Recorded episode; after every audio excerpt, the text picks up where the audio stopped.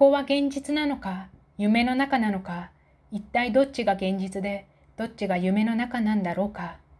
プルルルルはい、丸抜建設です。ここの空間は私が勤めている建設会社の事務所内。私は契約社員として事務処理の仕事をしている。でも私は今ここにいることが夢の中にいることなんじゃないのかと思うのだ。なぜならば、ふとした瞬間にドイツのとある家に私はいるのだから、その上夫もいる。ふとした瞬間にここの事務所とドイツの家が入れ替わるのだ。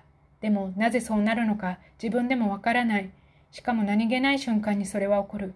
これは私が持つ不思議な力なのか、それとも私は夢を見ているのか、私はどっちの世界で生きているのか、今ではよくわからなくなっている。あ、上司が私を呼んでいる。行かなくちゃ、と思った瞬間、私はそばにあるゴミ箱につまずいてしまった。そして、ん？ここは？私は大きいダブルベッドの上に寝ていた。もちろん横には私の夫がいる。彼はドイツ人だ。夫はおはようと言いながら私の顔を見るなり、どうしたの？具合でも悪い？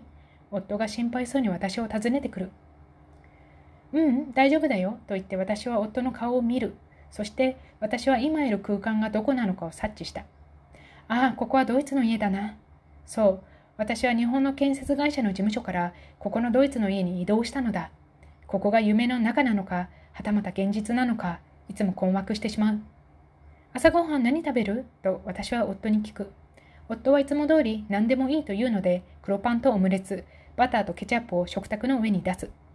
はっきり言ってここの空間は幸せな空間だ。会社の事務所内にいるときはいつも周りがピリピリしているので、こっちまでもが影響されてしまう。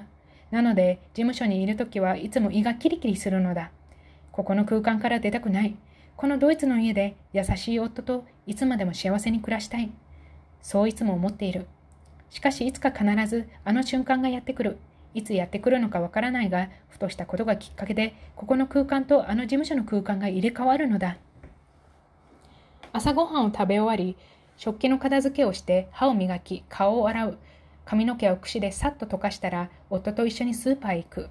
今日はどこのスーパーへ行く？と聞いてくるので、私はたまに大きいスーパーへ行きたいと言い、ここから車で約10分ほどの地元で一番大きいスーパーへと夫の車で向かった。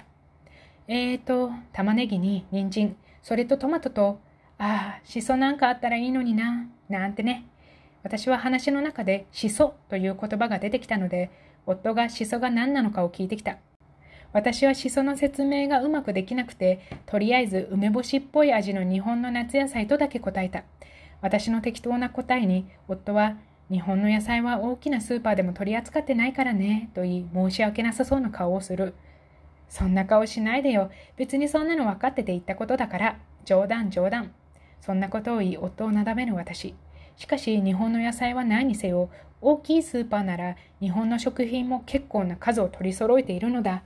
醤油や日本酒はもちろんのこと、味噌、米酢、乾麺のうどん、そば、寿司ライスという名のジャポニカ米も売っている。そう、ここドイツでも和食が食べたければ簡単に材料が手に入るので自分で作ることができるのだ。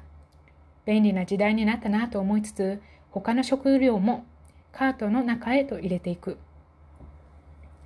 もちろん食後のデザートのお菓子も忘れてはならない。ドイツのクッキーはバターがたっぷり入っていて美味しいのだ。さあ、もうそろそろ行こうか。という夫の言葉に私たちはレジへ向かい、そして今日の買い物は終了した。